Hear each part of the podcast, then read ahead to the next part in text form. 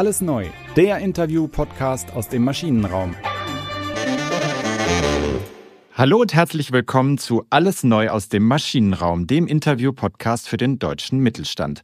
Wir sprechen mit Lenkerinnen und Lenkern, Macherinnen und Machern und Vordenkerinnen und Vordenkern aus dem Herz der deutschen Wirtschaft. Und wir wollen wissen, was sie antreibt, sie inspiriert und wie sie ihre Unternehmen auf die Zukunft vorbereiten.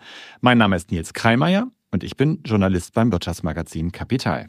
Und ich bin Tobias Rappers, Geschäftsführer des Maschinenraums, dem Transformationsökosystem für mittlerweile über 70 deutschsprachige Familienunternehmen. Heute sprechen wir mit einer besonderen inspirierenden Unternehmerin und Persönlichkeit. Christiane Underberg vom Familienunternehmen Semper Idem Underberg. Frau Underberg und ich haben uns letztes Jahr in Duisburg getroffen bei der Enkelfähig Summit von Haniel. Und schon damals war ich begeistert von ihrer Aufbruchsstimmung, von ihrer Ausstrahlung und von ihrer Persönlichkeit. Von daher freue ich mich ganz besonders auf dieses Gespräch. Wie auch bei der letzten Folge wird diese Episode von unserem Partner Asana unterstützt. Dank Asana arbeiten Unternehmen intelligenter, da sie Klarheit und Verantwortlichkeiten fördern, die Wirkung maximieren und mit Zuversicht skalieren können. Wie immer starten wir jetzt aber mit einem Rückblick, dem was bisher geschah, von Nils in diese besondere Folge aus Rheinberg. Was bisher geschah. Im Zentrum von Underberg steht ein großes Geheimnis. Woraus genau der Kräuterbitter besteht, den das Unternehmen seit 178 Jahren vertreibt, das wissen nur wenige Mitglieder der Familie und einige Vertraute. Hubert Underberg absolviert Mitte des 19. Jahrhunderts eine kaufmännische Ausbildung in den Niederlanden und lernt dort ein Getränk kennen, das aus verschiedenen Kräutern zusammengemischt ist. Zurück im niederrheinischen Rheinberg macht der frisch gebackene Kaufmann aus dem Getränk eine Geschäftsidee. Den Bohnekamp auf Mark Bitter. In einer speziell kreierten Portionsflasche mit Papierhülle wird dieses Getränk zu einer deutschen Legende, inklusive des Werbesongs zur Melodie des Colonel Bogey March, der vielen Menschen bis heute in den Ohren klingt. Das Unternehmen überlebt Produktionsstopps im Ersten und im Zweiten Weltkrieg. Es kommen weitere Marken hinzu wie Asbach Uralt oder Pitou. Der Kräuterbitter ist schon lange nicht mehr die einzige Einnahmequelle. Heute hat das Unternehmen knapp 200 Mitarbeiterinnen und Mitarbeiter und macht einen Umsatz von etwa 150 Millionen Euro pro Jahr. Seit seinem Beginn begleitet Underberg der Wahlspruch Semper Idem, immer das Gleiche, der auch zum offiziellen Konzernnamen gehört. Allerdings soll das nicht heißen, dass alles beim Alten bleibt. Im Gegenteil, es soll sich eine Menge ändern bei Underberg. Das sieht auch Christiane Underberg so. Sie ist die Frau von Emil Underberg, einem Urenkel des Gründers, und sie will das Unternehmen erfolgreich an die nächste Generation übergeben. Und darüber spricht sie jetzt im Podcast Alles Neu aus dem Maschinenraum. Liebe Frau Underberg, herzlich willkommen in unserem Podcast. Einen schönen guten Morgen und ich hoffe, es bleibt so. Wir hatten wirklich einen guten Start in den Morgen. Wir sind hier heute zu Gast bei Ihnen in Rheinberg, in dem Stammhaus von Underberg, ganz in der Nähe von meinem Geburtsort. Ich bin heute mit der Rheinfähre angekommen. Und wenn man hier sitzt, dann schnuppert man schon so richtig Underbergluft. Ähm, alles ist grün und ähm, viele von unseren Hörern, Hörerinnen kennen sicherlich auch den Kräuterschnaps in den bekannten 20 Milliliter Fläschchen. Von daher, ich freue mich sehr auf das Gespräch, äh, Frau Unterberg, heute mal nicht aus dem Maschinenraum, sondern hier vor Ort in Rheinberg. Wenn Sie zu uns nach Berlin gekommen wären, dann hätten Sie unsere Espresso-Bar im Maschinenraum kennengelernt. Vielleicht nehmen wir da bald dann auch den Underberg Espresso Heptini auf, der bald rauskommt oder ist der schon äh, raus? Der war äh, Limited Edition. Das ja. war jetzt ein großer Schritt eigentlich in die auf eine andere Zielgruppe hin. Und äh, er unterscheidet sich natürlich nicht nur in der Ausstattung, aber er hat eben weniger Alkohol und Espresso. Und es gibt ja immer mal am Tag Gelegenheiten, wo man beides braucht. Das passt, das würde auf jeden Fall zu der Espresso-Bar passen. Alle unsere Podcast-Gäste in den bisherigen Folgen treffen immer eine fiktive oder eine, eine reale Person in einer fiktiven Situation in dieser Espresso-Bar bei uns im Maschinenraum. Und wir haben uns überlegt, dass Sie sich einmal vorstellen könnten, dass Sie an der Espresso-Bar im Maschinenraum Frau Angela Merkel treffen. Ja. Und die Frage wäre jetzt, worüber würden Sie mit ihr sprechen? Äh, ich habe ja mit ihr, Gott sei Dank, auch ein paar Mal reden dürfen. Ich glaube, zurzeit würde mich am meisten als Unternehmerin wirklich diese überbordende Bürokratie äh, stören, weil die ist überparteilich, muss ich jetzt mal sagen, und die stört, was ich höre, an tausend Ecken. Und ich kann das gerade als Unternehmerin, ich kann mich mit dem Krempel, also diese ganzen Anträge und auch im Ehrenamt, da kann ich mich gar nicht mit aufhalten. Und ich finde, da hat Deutschland auch das bremst so, da hat Deutschland an Schwung verloren. Und wir müssen wieder Schwung haben. Es gibt für mich eben da auch wirtschaftlich diese Zyklen in der Wirtschaft und wir haben jetzt gerade den sechsten Kontradjew, das ist noch die alte Schule, also dass der Zyklus in der Entwicklung alle 60, 50, 60 Jahre sich verändert. Mhm. Und jetzt ist das Thema Gesundheit. Und ich muss ganz ehrlich sagen, wenn sich die Leute schon alle so nerven, weil sie gar keine Lust haben. Ich war ja auch sechs Jahre Euregio-Ambassadeur, hieß das für die Grenze überschreitend nach Holland da sind Gelder nicht abgerufen worden, weil man den Antrag nicht ausfüllen will. Da kriegen sie doch einen Föhn. Man will helfen, man bereitet alles vor, man hat äh, von jenseits und diesseits der Grenze Partner gefunden und dann geht nichts weiter. Also ist nichts für mich. Ist das denn wirklich so, dass das mehr geworden ist? Weil wir hören das ja sehr häufig bei uns im Podcast, dass die Bürokratie so das große Problem ist. Das, das ist ja was, da muss ja dann auch was dran sein, weil jeder Familienunternehmer, jeder Mittelständler sagt das.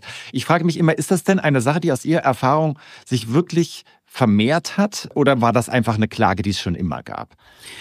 Also ich glaube, es beides.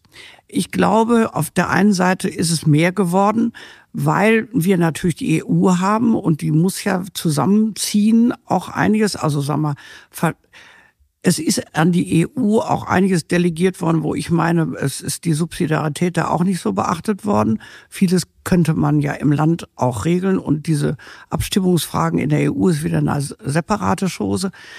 Äh, aber ich denke auch, die Menschen, die die Auswertungen oder die Förderanträge stellen müssen, die sind auch schneller genervt. Also das ist, glaube ich, auch eine Tendenz in unserer heutigen Zeit, dass die Menschen äh, eine dünnere nervliche Haut haben.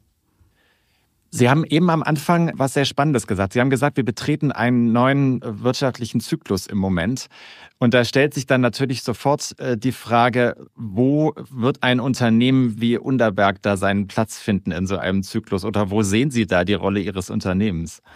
Na, also ich habe ja, und das ist das Gespräch mit Frau Merkel äh, gewesen, wie ich in den Nachhaltigkeitsrat kam, wurden wir ja von vor allen Staatssekretären unter äh, de Maizière wurden wir ja gefragt, was unsere Intention für dieses Thema Nachhaltigkeit ist. Und da habe ich dann schon gleich gesagt, ich finde, Sie müssen denken, das ist gut 20 Jahre her.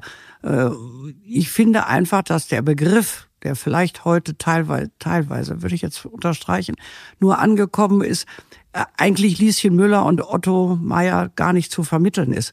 Und habe dann den Ausdruck geprägt, wir müssen unsere Zukunft enkelfähig machen. Was ja heute bis zu dem Enkelfähig Summit äh, bei, jetzt äh, voriges Jahr das erste Mal bei Haniel gelandet ist.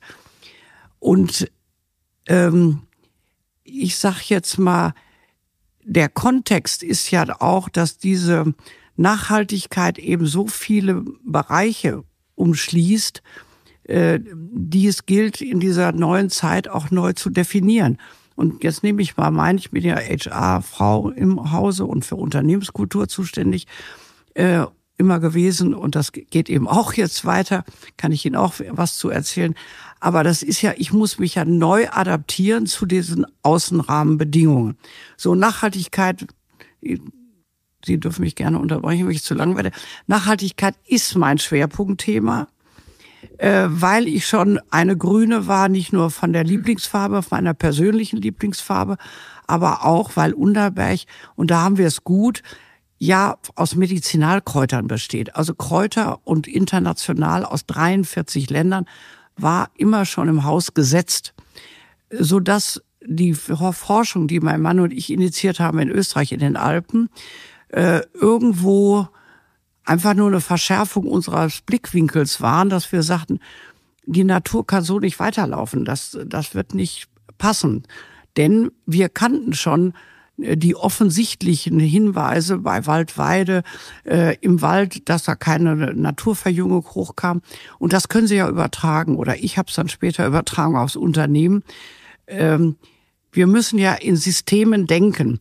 Und ein System ist eben eine runde Geschichte und keine eckige, keine lineare Sache. Und äh, das ist eben die neue Zeit, wenn Sie so wollen, wo das alles miteinander verknüpft ist. Und das muss ja jedes Unternehmen für sich neu definieren. Und das war natürlich praktisch, weil ich in der Familie eben Tochter Mikrobiologin, Schwiegersohn Biochemiker, ha, habe ich ja auch die entsprechenden Ansprechpartner, wo ich dann in die Tiefe gehen konnte und sagen, so, ähm, wie machen wir das? Und und das war dann sehr schön, weil wir immer mit den Universitäten zusammengearbeitet haben. Und ich war immer der Link zwischen der Praxis und das ist auch da, wo ich mich am wohlsten fühle und der Theorie. Frau Neuberg, Sie hatten es, wir sind so jetzt eingestiegen. Ähm, Sie haben Angela Merkel beraten im Nachhaltigkeitsrat. Ähm, Sie haben auch verschiedenste Auszeichnungen schon bekommen. Bundesverdienstkreuz der Bundesrepublik Deutschland, mhm. Silbernes Ehrenzeichen der Republik Österreich. Ich habe mal gelesen, dass Sie gar nicht so viel auf Auszeichnungen äh, Wert, Wert legen, ähm, sondern dass Sie sich immer sehr für die, für die Sache interessiert ja. haben und die Auszeichnung dann kam. Als Familienunternehmerin, ähm, auch als Familienunternehmen, welchen Beitrag kann man denn leisten, um die Wirtschaft und auch die Gesellschaft ja, zu transformieren, ja. die Zeit anzupassen, gerade bei so einem traditionsreichen Unternehmen wie Unterberg? Also ich denke mal erst, dass wir sagen dürfen, wir sind ein wertorientiertes Unternehmen. Äh, wir haben ja immer schon Stellung bezogen, auch hier vor Ort. Das war eben Gott sei Dank, also CSR war keine große Überraschung, weil das auch schon seit Generationen eigentlich passiert. Also wenn Sie hier durch Rheinberg gehen, von Schwimmbad bis Kirche, äh, ist da, da Unterberg und da Unterberg und da und so dieses ehrenamtliche Engagement finde ich wesentlich in der mhm. Begleitung. Mhm. Äh, durchaus mehrdimensional, also wirklich nicht nur fürs Unternehmen, sondern für die Mitarbeiter, für einen selbst. Äh, man übernimmt ja Verantwortung in einem anderen Lebensbereich. Und das macht eigentlich auch Spaß. Denn da können Sie nun gar nicht sagen, Sie sollten und bis dann und müsste fertig sein. Sie können im Ehrenamt nur überzeugen. Und das fordert einen ja. Und ich denke, man wirkt da automatisch in die Gesellschaft hinein, in mit denen man eben die gewissen Organisationen oder bei mir was eben im Wesentlichen im Rahmen von Kirchenarbeit auch zeigt, dass man als Unternehmer Stellung bezieht, dass man eine Position hat. Ähm, und ob die anderen das dann akzeptieren, ist ja mhm. dann die, die Wahl des, der anderen Seite. Und ähm, ich muss sagen, mir hat das immer sehr viel Freude gemacht. Aber ich habe ja auch neben der Firma eine, Landwirtschaft saniert, weil ich so ein Natur- und Landmensch bin. Und da, ich finde, man, man sollte auch seine Hobbys nicht ganz beiseite legen als Unternehmer, auch für den seelischen Ausgleich. Ich glaube, wir haben heute eine Zeit, wo viele Menschen so, ich nenne das mal schwimmen, äh, nicht so den fest, festen Boden unter den Füßen haben. Das hat natürlich mehrere Gründe. Und wenn man da mitmischen kann, macht es Spaß und bringt was. Sie haben uns ja so ein bisschen erzählt, dass Sie versucht haben, diesen abstrakten Begriff der Nachhaltigkeit im Grunde genommen etwas anzureichern und auch greifbarer zu machen mit dem Begriff der Enkelfähigkeit. Ähm, ich wüsste doch gerne noch so ein bisschen äh, genauer, was Sie darunter verstehen und wie, wie Sie das äh, definieren. Da ist ja mehr drin als nur die Erhaltung der, der Schöpfung und der Natur, die Sie ja schon angesprochen haben. Äh, ja, das, vielen Dank, dass Sie das fragen, Herr Karlmeier. Ich sehe ich sehe darin wirklich was sehr Wesentliches, nämlich ich komme darauf, dass ich ja äh, einige Professoren darauf hingewiesen haben, wenn sie bei der Nachhaltigkeit von Säulen geredet haben. Und dann äh, habe ich auch im Ruhrpott groß gewordene, klare Kante, die ich da sah. Typisch männliches Denken, so in Säulen, so uff, nebeneinander. So, äh, kann, kann also finde ich, äh, erfüllt nicht den Zweck eines Systems, weil es nämlich separiert anstatt verbindet. So. Und ich habe es dann Wirkkreise genannt. So. Und das sind Kreise, in denen etwas wirkt. Und bei der Enkelfähigkeit habe ich ja nicht nur die Generationen angesprochen, was in einem Familienunternehmen Gott sei Dank eine gewisse Selbstverständlichkeit haben sollte, könnte, aber eben auch die Befähigung. Und ich, mir hat das immer großen Spaß gemacht, Menschen zu befähigen, auszubilden. Und da kommt jetzt was dazwischen, was ich in der Nachhaltigkeit generell für sehr aktuell halte. Das Hauptproblem äh, bei dieser Transformation in die Nachhaltigkeit, in die Zukunft als solches, ist eigentlich, dass wir alle, und da beziehe ich mich durchaus ein, die Kommunikation verbessern müssen. Mhm. Und wenn Sie mit Ihrem Podcast also auch da in der Beziehung Nachdenklichkeit erzeugen könnten, dass wir die über die Schnittstellen, die sind das Kritische zwischen den Bereichen. Also ich mache mal ein Beispiel. Der Förster oder der Jäger, der im Wald ist, der fühlt sich da sehr wohl. Der Bauer in seinem Beritt fühlt sich sehr wohl. Aber wenn aus dem Wald der Hirsch zu den Bauern ist, ist immer mein Exemplar, was also nicht alle so reinspringt, hat der Hirsch auf einmal einen anderen Stempel. Und so geht es vielen. Innerhalb des, der Kompetenzbereiche, die jeder hat, ist man ja bereit, auch andere Alpha-Tiere zu akzeptieren. Aber in dem Moment, wo ich als Experte auf einer anderen Ecke eine andere Kompetenz im Ursprung habe, aber versuche eine Brücke zu bauen, und darum geht es ja, dass man von beiden Seiten versucht, Verständnis für den Standpunkt des anderen zu kriegen, da wird's dann knackig. Und da wird's dann oft von Sympathie und Antipathie geprägt. Und damit müssen wir alle lernen, umzugehen. Und das ist in der Nachhaltigkeit, in, um das ganzheitlich anzugehen, durchaus eine gute Aufgabe für jeden. Mhm. Haben Sie ein Beispiel dafür, wo das bei Ihnen knackig geworden ist? Äh, das erlebe ich eigentlich täglich. Also, Entschuldigung.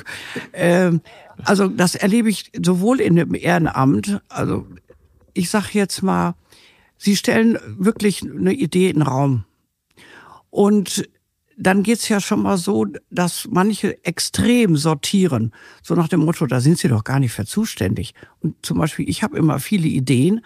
So, und dann, äh, da meine ich schon die Idee, bin ich bereit zuzuhören. Aber wirklich nicht nur, ich habe das auch in der eigenen Familie, wir haben, wir sind sehr lebhaft als Familie.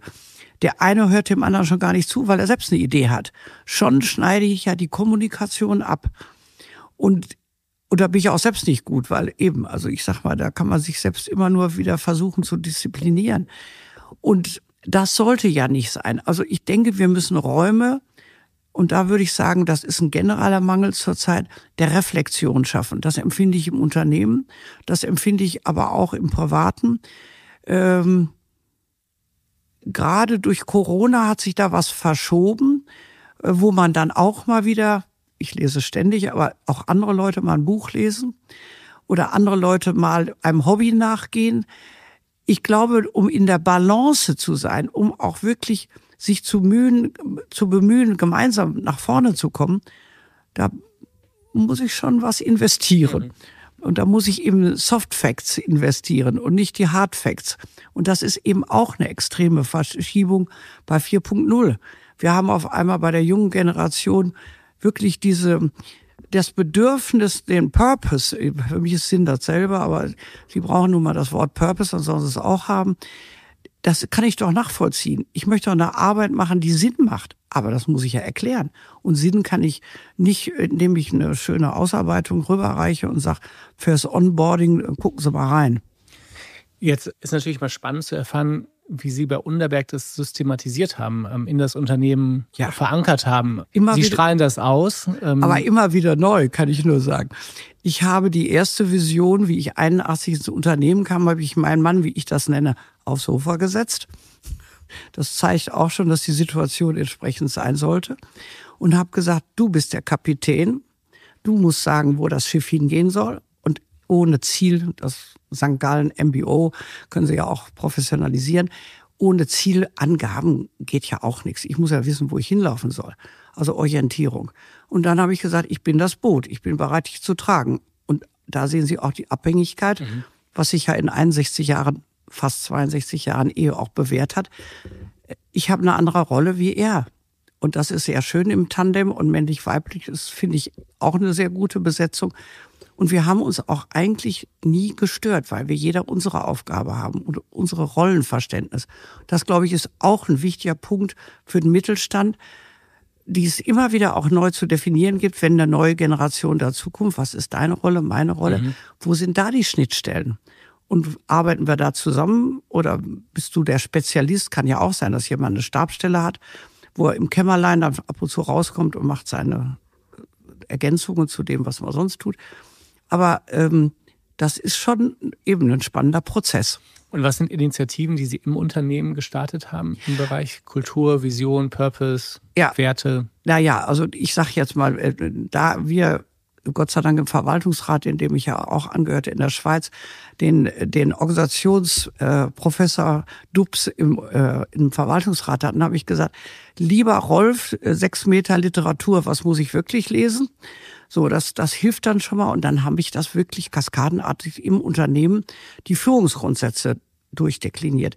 Denn Führung, auch die muss ja immer, heute muss man anders führen, brauche ich Ihnen nicht erklären. Mhm. Ihr Youngsters, äh, die verschiedenen Generationen sind schon anders zu führen. Frau Unterberg meinte damit mich. Übrigens. Danke, Tobi. Ja, Vielen Dank. Also das äh, muss auch mal gegönnt sein. Ne? Aber ich habe hier zwei Youngster sitzen. Naja, jedenfalls, also empfinde ich das und deswegen habe ich es ja dann auch mit meiner Tochter und Frau Professor Keller, die ist eine äh, Dozentin in der Erwachsenenbildung im Gesundheitswesen, aber war eigentlich meine Freundin. Da habe ich gesagt, so jetzt ist neue Generation, neues Glück und wir müssen das neu mhm. durchdeklinieren.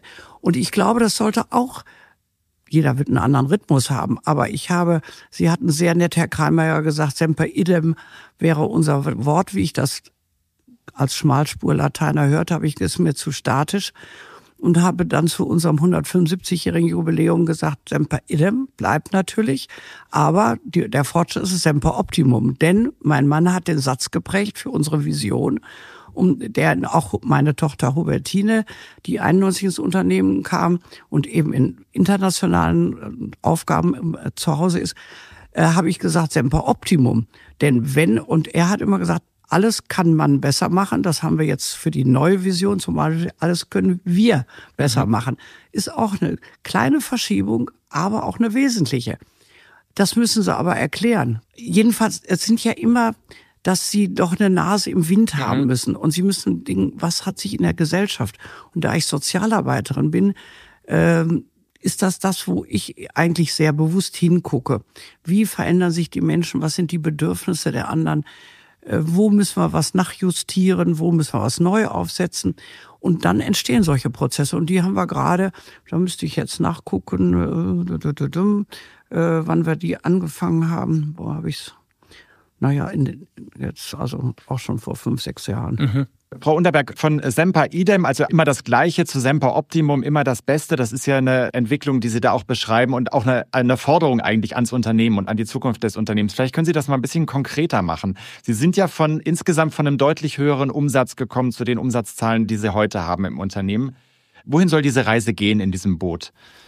Da muss ich ein ganz kleines Stück zurückgehen, nämlich an den Anfang meiner Ehe. Äh, kleines Stück ist gut, bis 60 Jahren.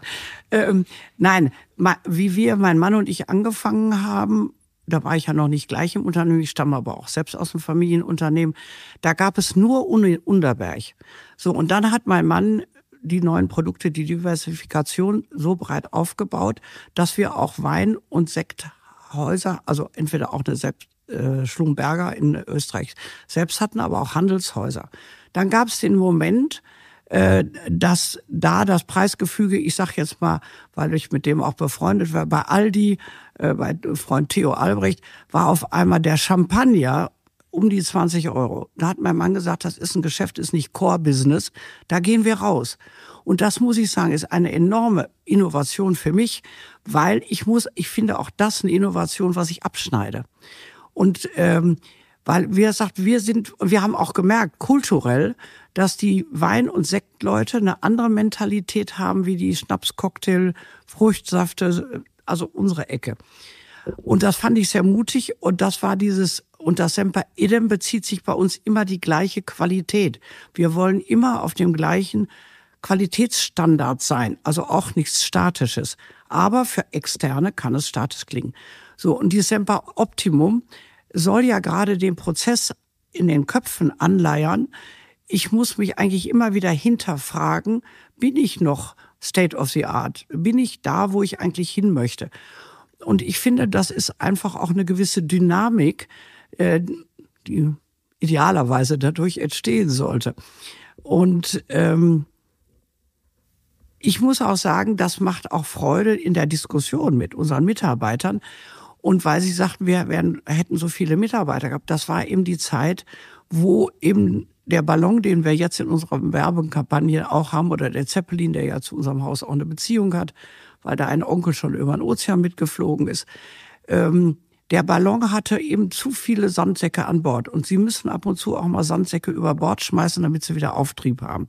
Ich finde das in den Zyklen wie eben diese 178, sie waren schon ganz in der neuen Zeit, ich bin noch bei den 177 manchmal, was sich so schön spricht, ähm, ist das eigentlich gut, dass man auch sagt, was ist noch gesund? Und da denke ich wieder in mein System oder biologisch, ich muss immer wieder gucken, wie halte ich das Unternehmen gesund im Sinne von, ähm, habe ich genug Zellen erneuert, sprich Mitarbeiter. Wir haben zum Beispiel fast ein Drittel neue Mitarbeiter, weil andere Anforderungsprofile heute sind. Und da muss ich eben gucken, mhm. habe ich die Mitarbeiter, die ich jetzt für diese Zeit brauche.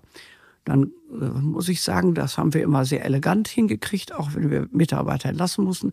Ich bin als Quereinsteiger gleich mit Sozialplänen angefangen und da kommt mir das dann sehr zu Hilfe, dass ich Sozialarbeiterin bin. Ich habe die aus die Kündigungsgespräche fast alle selbst geführt. War auch überschaubar, die Menge, muss ich jetzt auch sagen.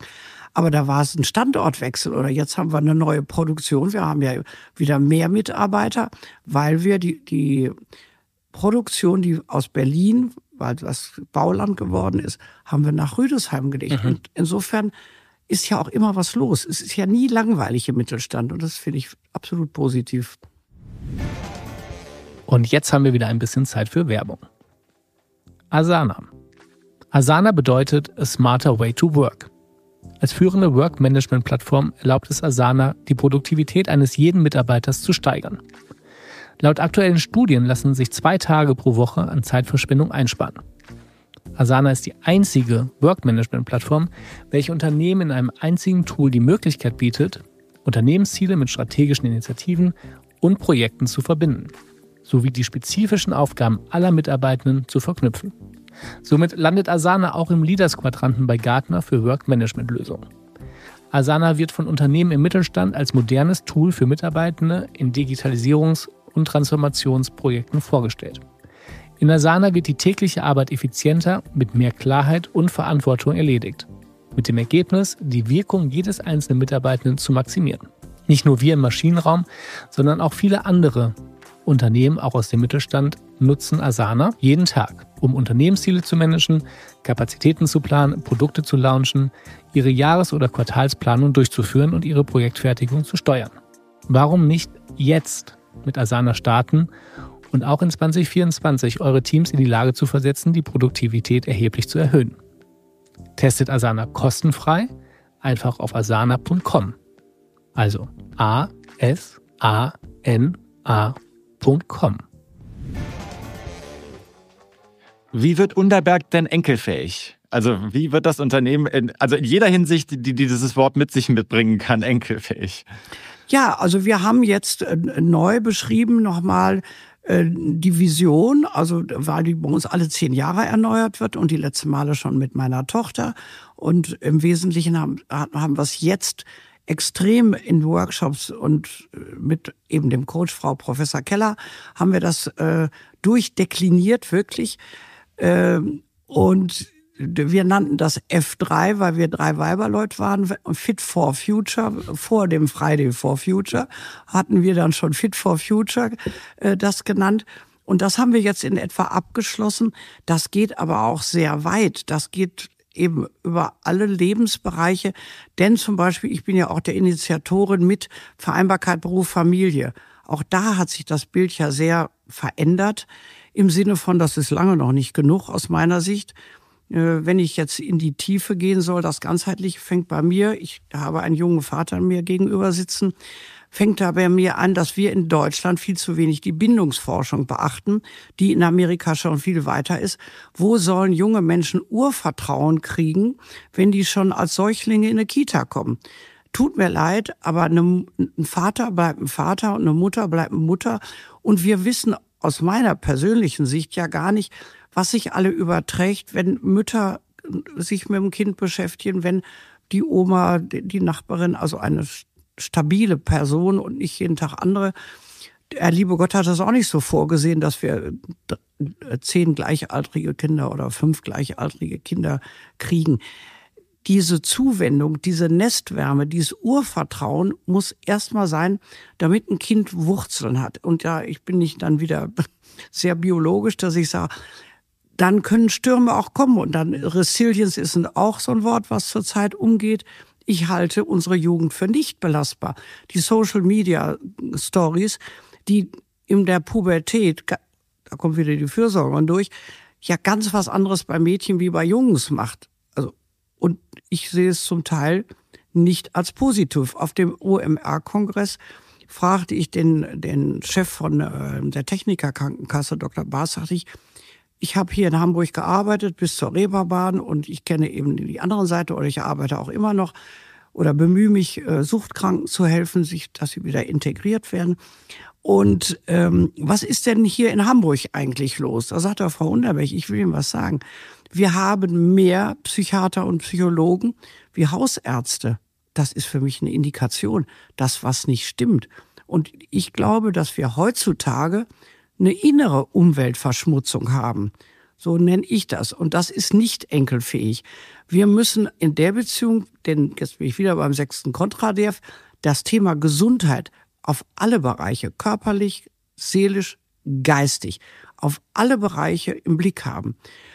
Sonst schaffen wir die Enkelfähigkeit nicht. Ich habe zwölf Enkel, davon sind also schon etliche verheiratet oder kurz davor. Und ähm, die sind ja nicht maßgebend. Wir haben ja auch welche, die keine Lust haben zu einem, die nur chillen wollen, die sich irritieren lassen dadurch, dass das Äußere so übergewichtig ist. Also ich meine, gepflegt sein ist was anderes, wie ständig vor dem Spiegel stehen oder ein Selfie zu machen.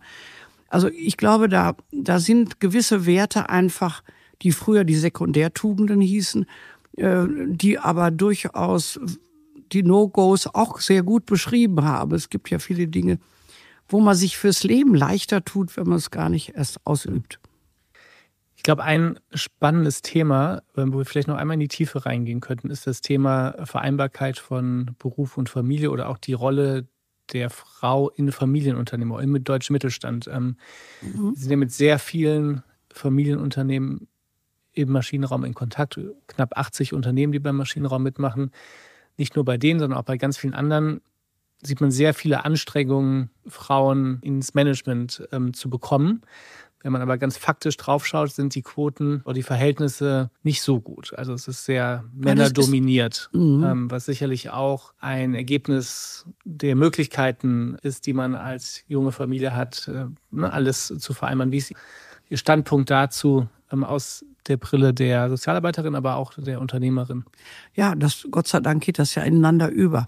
Äh, wir haben bei der Vereinbarkeit Beruf, Beruf Familie bis jetzt acht Handlungsfelder die also unterschiedlich je nach, sagen wir jetzt, Kriterien unter, äh, unterschieden sind, wo wir eine Zeit lang eben besonders die junge Familie, aber heute eben auch verstärkt die älter werdende Generation mit dem Auge haben. Aber ich finde, das reicht nicht. Genau was Sie sagen, diesen Spagat oder sagen wir jetzt, ich erlebe auch immer wieder die jungen Frauen, die mich auch fragen, wie haben Sie das gemacht? Ich hatte nun wirklich die wunderbare Situation, dass ich auch Meisterin der Hauswirtschaft bin und Lehrlinge hatte. Also ich hatte auch immer konstant Menschen über Jahre, wie die Kinder klein waren, im Haus und hatte das, worum ich mich gekümmert habe, diese konnte die die Transformation in der Landwirtschaft, der Familienlandwirtschaft dann schon betreuen. Ich glaube, wir haben das noch nicht im Blick. Ich habe gestern Frau äh, Vize Minister Ministerial, Titel, oh, Ministerial, Ministerin Frau Gebauer getroffen und habe genau gesagt, da müssen wir noch nachhaken, weil ich gerade äh, dank dem Enkelfähig Summit äh, von Haniel äh, kennengelernt hatte, Kiwi-Falter, die zum Beispiel ein neues Modell haben, was im Moment zumindest als ja als äh, Projekt als Modellprojekte oder Reallabor, können Sie auch sagen, äh, ganz gut für eine Stadt reicht, wo eben äh, die dieses Jobsharing in einem Haus mit allen Hobbys, mit allem äh, Ruheraum, mit äh, Gymnastikraum, mit Kreativraum äh, verbunden wird, so dass die jungen Eltern dahin gehen können, egal ob Vater oder Mutter. Denn ich glaube, im Grunde haben Eltern doch ein schlechtes Gewissen, wenn sie in der Phase, wo sie in der Firma stark gefordert sind, sich nicht dem Ganzen widmen können. Und mhm. da geht auch zu viel verloren eigentlich. Denn wie ich da in das Haus kam, war es ganz reizend, ein junger Vater, der sagte, ja, ich habe jetzt gerade da in dem äh, Working Room habe ich da gerade also meiner im Ruheraum im Kinderwagen Schuckel stand das Kind, da war da professionell dann natürlich Erzieherin auch. Aber ich glaube, wir müssen auch da weiterdenken. Wir müssen einfach sagen, äh, ich hatte hier die Idee, wie wir neu bauten vor über 20 Jahren unsere Verwaltung. Und da hatte ich schon die Idee, einen Firmenkindergarten, mhm. damit, weil ich glaube, wenn ein Kind sich verletzt, braucht es besonders den Vater oder die Mutter. In der Zwischenzeit kann er auch mit anderen spielen oder so habe ich es auch erlebt mit meinen vier Kindern oder später sechs durch meinen Bruder.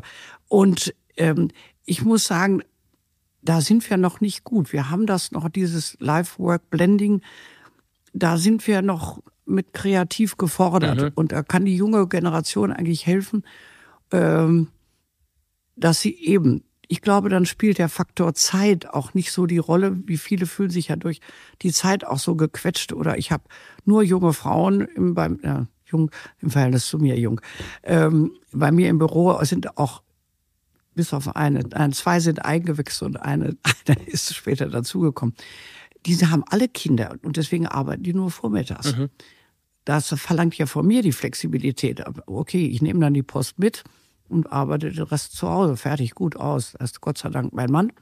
Und das geht dann auch. Also es muss von beiden Seiten auch flexibel gehandelt werden. Ne? Haben Sie schon so Jobsharing auch im Unternehmen? Auch schon lange. Schon lange? Auch schon ewig. Nein, Jobsharing. Ich, ich habe ganz früh gesagt, also eine Buchhalterin, die ja eine ziemlich statische zum Teil Arbeit hat, ja, ob die was, das ist eine Frage des Vertrauens auch.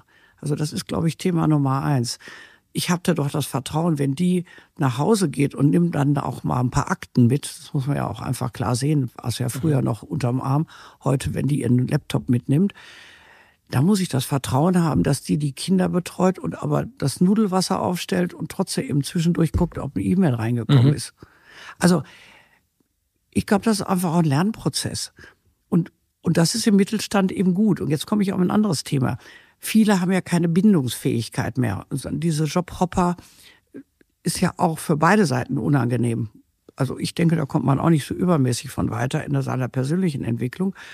Und fürs Unternehmen erst recht. Also wenn Sie gerade jemand gut eingearbeitet haben, dann geht er schon als weiter. Und die Bindungsfähigkeit, siehe Ehe- und Scheidungsraten, haben ja zugenommen, dass die Menschen sich gar nicht mehr binden wollen zum Teil. Und das ist eigentlich für beide Seiten auch nicht so gesund, finde ich. Es ist ja viel schöner, man kann jemand entwickeln und man kann jemand dann auch an der Entwicklung unterstützen. Und insofern finde ich Weiterbildung auch ein Schwerpunkt für die neue Zeit, damit die anderen die Transformation, wir haben ja auch alle Semester im Haus und so. Also ich denke, das muss auch eben sich von beiden Seiten entwickeln. Der andere muss Sehen Sie da auch einen großen Vorteil an äh, Familienunternehmen? Ja. Im Vergleich zu anonymeren Konzernen vielleicht? Ja, also das ist auch eine Erfahrung, die ich selbst, oder ich habe ja in der Behörde gearbeitet. Ähm, ist ja auch da das Denken so mit der Uhr äh, gut beheimatet. Das sind ja auch so Fehler. Also ja, aber das wäre ein Thema Landwirtschaft, da komme ich zu weit ab. Ähm, nein, da, da sehe ich eben auch eine Chance, dass man das als Familienunternehmen Bindungen aufbaut. Wir haben Leute in der zweiten und dritten Generation. Mhm nicht? Also, oder wir, wir haben so viele Lehrlinge. Also ich kann immer mal wieder jemand auch anrufen und sagen, ich habe hier gerade ein Loch, kann mir jemand helfen? Das, das, oder ich bin auch der Meinung, wir im Familienunternehmen, mein Mann hatte immer seine sogenannte Rentnerband, haben wir die genannt. Die Rentnerband, was ist das, was heute sozialpolitisch eben auch hinterfragt wird?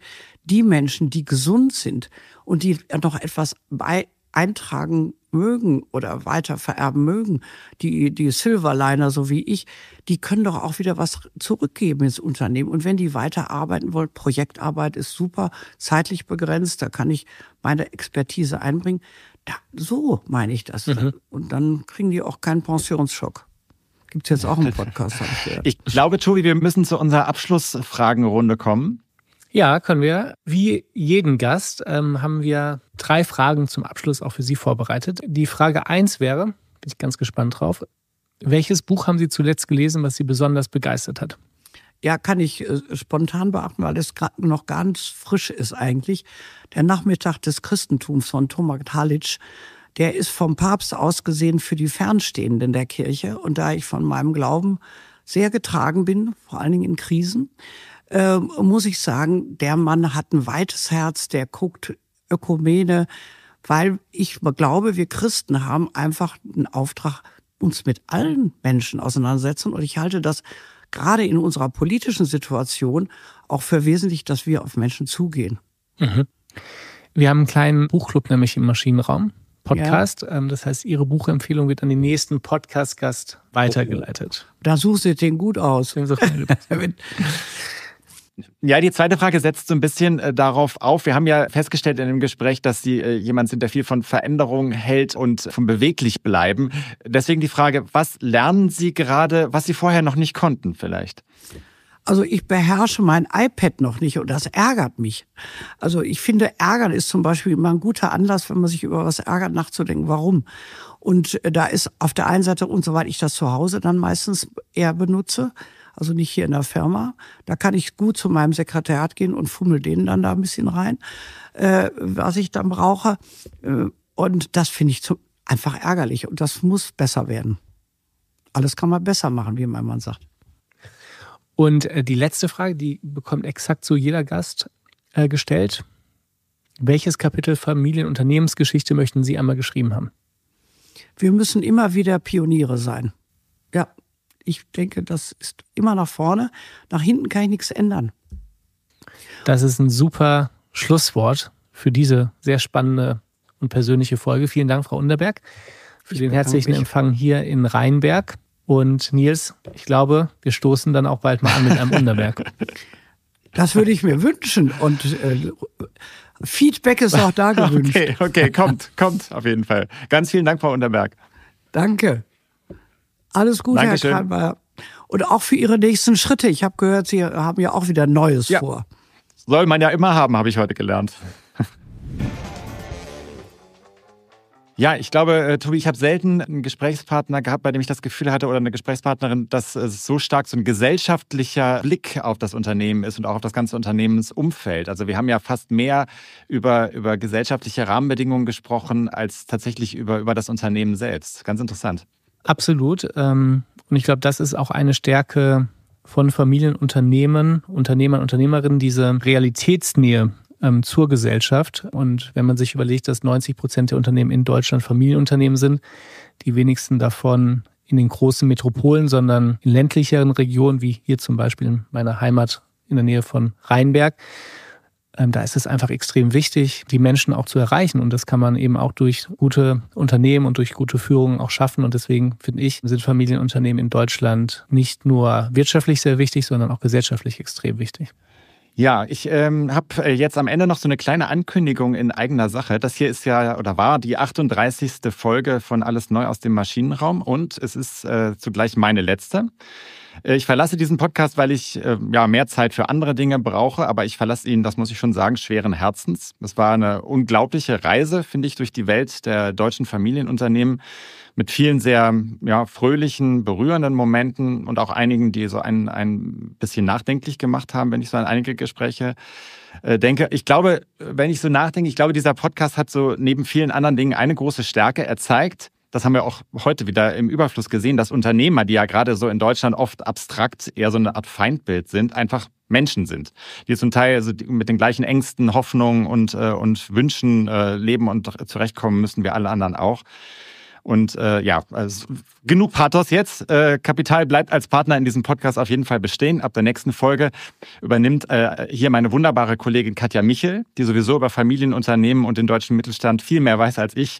Und äh, mir bleibt noch, mich zu bedanken bei, bei dir, Tobi, natürlich, meinem Co-Host, aber auch bei ähm, Julia Kramm, die dafür sorgt, dass unser Gerede hier überhaupt zu einem echten Podcast wird und dass wir immer gut vorbereitet sind. Und auch noch bei Bianca Wittmann, die das Ganze mit angeschoben hat und ohne deren Rat und Tat wir heute niemals da stünden, äh, wo wir jetzt sind. Bevor wir euch dann aber jetzt entlassen auf dem Weg zum Getränkehandel vielleicht den einen oder anderen Unterberg zu kaufen, möchten wir euch natürlich daran erinnern, uns Feedback zu geben zu unseren Folgen, auch gerne Ideen einreichen für zukünftige Gäste für unseren Podcast.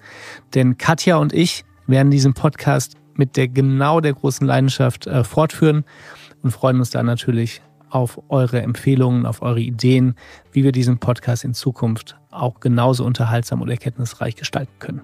Bis zum nächsten Mal. Alles Gute und Tschüss.